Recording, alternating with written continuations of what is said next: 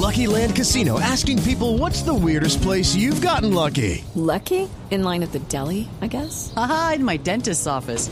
More than once, actually. Do I have to say? Yes, you do. In the car before my kids' PTA meeting. Really? Yes. Excuse me, what's the weirdest place you've gotten lucky? I never win and tell. Well, there you have it. You can get lucky anywhere playing at LuckyLandSlots.com. Play for free right now. Are you feeling lucky? No purchase necessary. Void where prohibited by law. 18 plus. Terms and conditions apply. See website for details.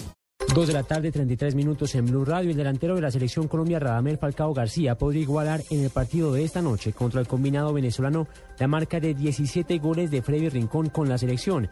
En el partido pasado contra Bolivia, Falcao anotó su gol número 16 en su cuenta personal, lo que lo deja a uno de Rincón, a cuatro de Faustino El Tino Asprilla y a nueve de Arnoldo Iguarán. Esperan a partir de las 6 de la tarde transmisión especial de Blue Radio el partido Venezuela-Colombia por las eliminatorias al Mundial Brasil 2014.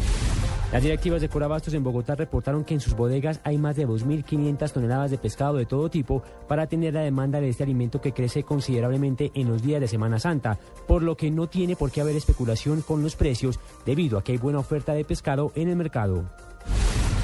La organización terrorista ETA afirmó que la expulsión de Noruega de sus negociadores acarreará consecuencias negativas y retrasará la, la, resolución del conflicto en el que persigue la independencia del País Vasco. En un comunicado publicado en un periódico online afín a la izquierda independentista vasca, ETA ofreció detalles sobre la expulsión por parte de Noruega de sus miembros y niega que haya tratado sobre el desarme con la Comisión Internacional de Verificación.